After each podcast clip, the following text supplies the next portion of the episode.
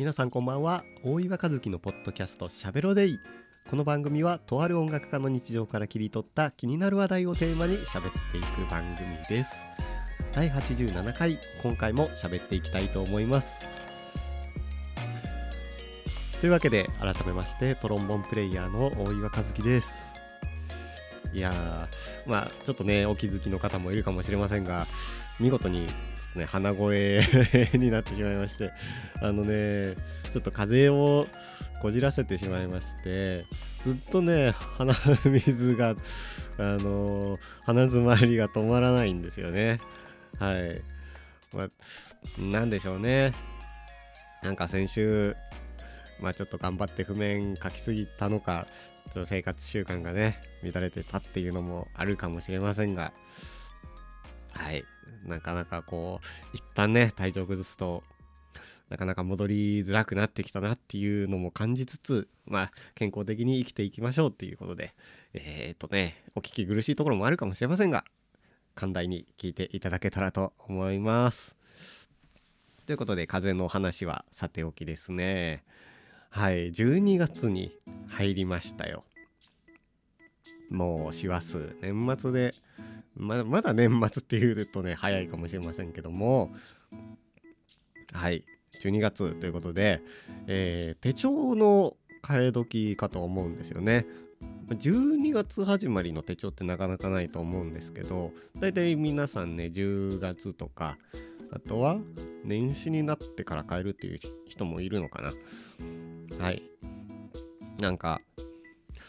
あのー、最近ね、まあ、またいろいろポッドキャストを聞いていた中でちょっとある番組がね手帳の話をしていたので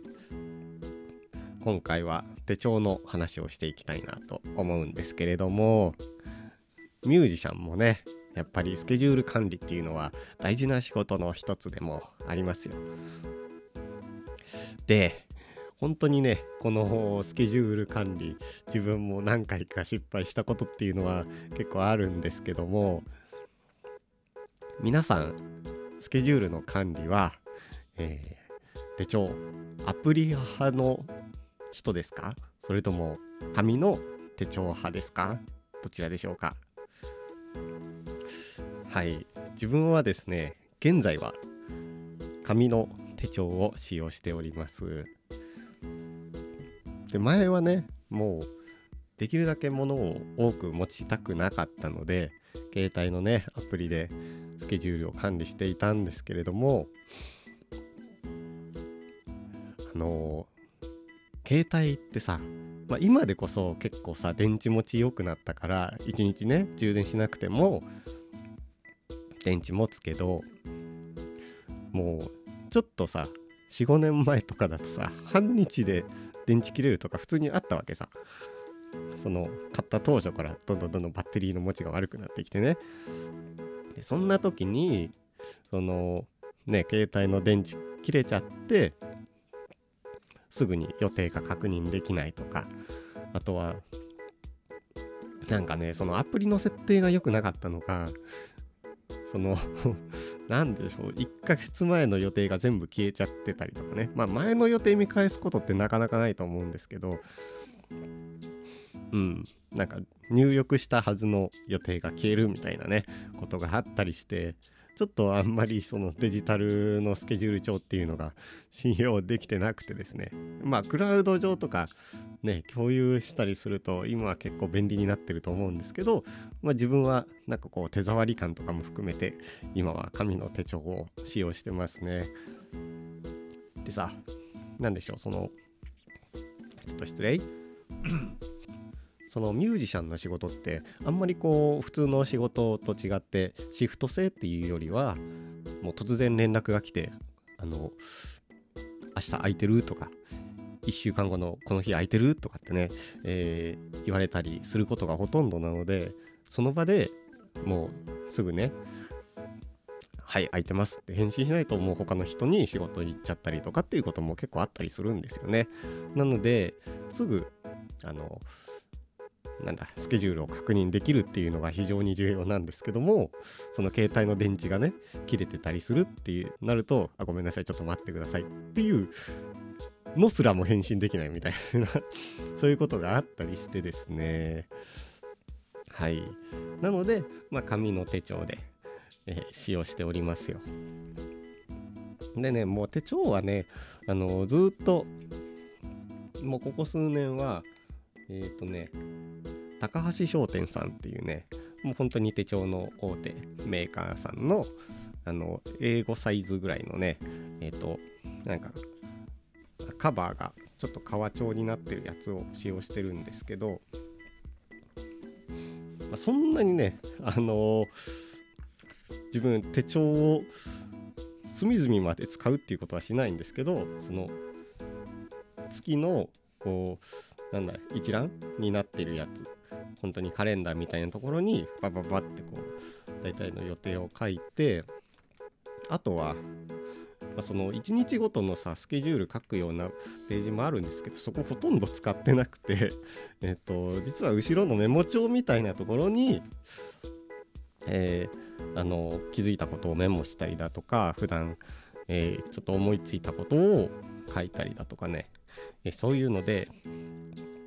ケジュールと、まあ、メモ帳代わりに使ってますよっていう感じで、えー、紙の手帳ね使ってます。なのでもうその、まあ、携帯と一緒に、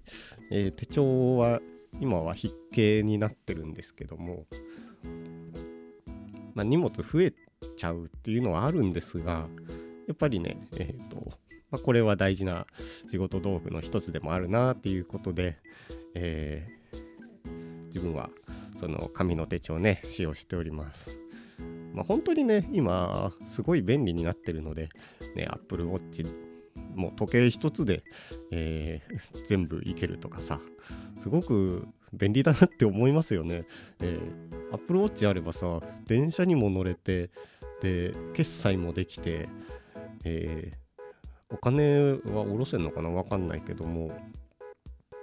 で、あとスケジュール管理できてみたいなさ。で、あと何？えー、メッセージ送れてみたいな。もう携帯いらないやんみたいな感じでさ、ほんとすごいよね。これは、あのすごく進化したポイントではありますよね。車こそ、あの未だに空を飛びませんけども、あの、自分たちの身近にあるものって結構進化してるなっていうふうにも思ったりして。はい。ねえ。そのほらこのコロナ禍になってさ、えー、チケットのオンライン決済とかも結構なんか、えー、頻繁化したというかえっ、ー、と何でしょう配信チケットとかさ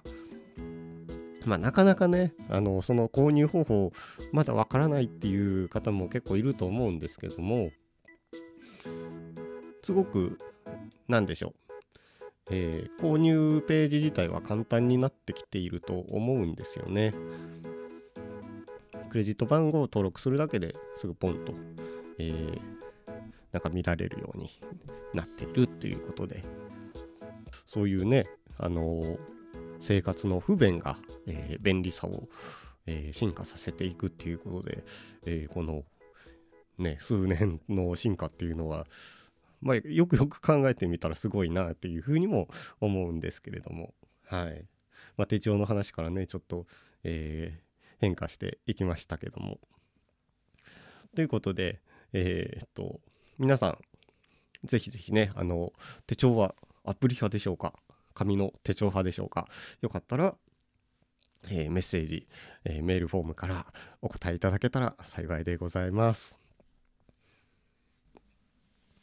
この番組は各種ポッドキャストアプリや Spotify などのミュージックアプリでも放送をお聞きいただけます。アプリから番組登録をすることで最新のエピソードの通知や再生をする際の便利な機能が設定できるので、この番組で配信している内容が気になるという方は、ぜひ番組登録、そしてフォローをお願いします。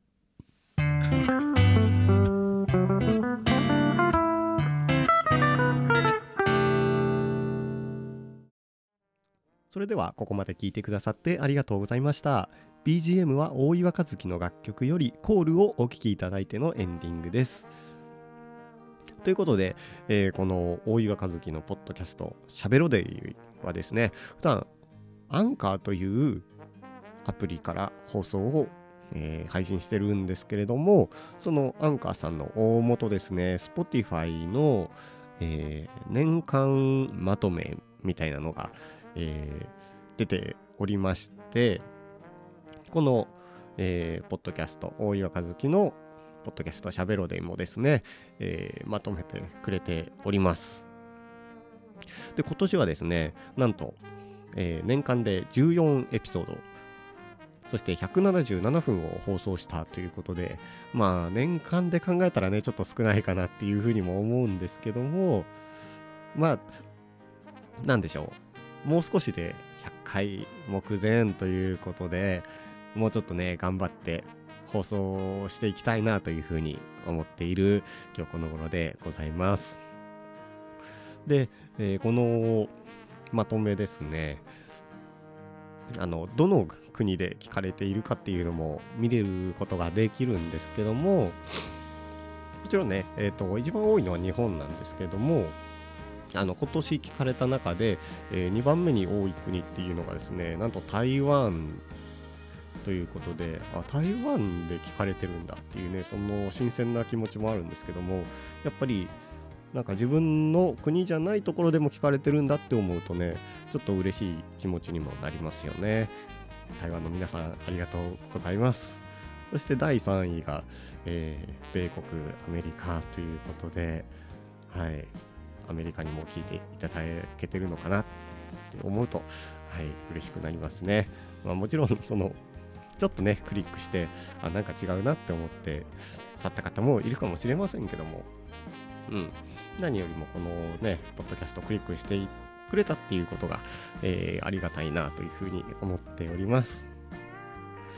はい。ということでこのチャンネルではとある音楽家の日々の生活から感じたことについて発信をしています。ご感想やトークテーマのリクエストなどがあればこの放送の説明欄にあるお便りフォームそしてメールからぜひお気軽にメッセージを寄せください。えー、iPhone のポッドキャストアプリで聞いている方であれば、えー、再生ページをそのまま下にスクロールしていくとそれぞれのリンクを載せた項目が出てきます。その他のアプリで聞いている人も各放送から説明欄をチェックしてみてください。それでは、えー、メッセージのアドレスお伝えします。beside504 gmail.com beside504 gmail.com bside504 gmail.com まで、えー、メール、メッセージお寄せください。さらにもしこのラジオの放送を少しでも応援したいそしてもっといろんな企画とかゲストの話を聞いてみたいっていう方がいましたらこちらも説明欄に記載のオフセというサイトからですねメッセージと一緒にチップを送れる仕組みになっていますので、えー、熱い熱い感想をお持ちの方はそちらからメッセージいただけると非常に励みになります、えー、その他演奏情報などはですね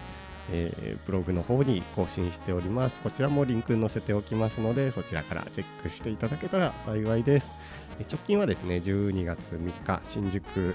えー、花園神社の裏にありますレオンというサルサクラブでエルコンボクレアシオンのライブがございます。ぜひ足をお運びいただけたら幸いです。ではまた次回の放送でお会いしましょう。お相手は大岩和樹でした。良い1週間をお過ごしください。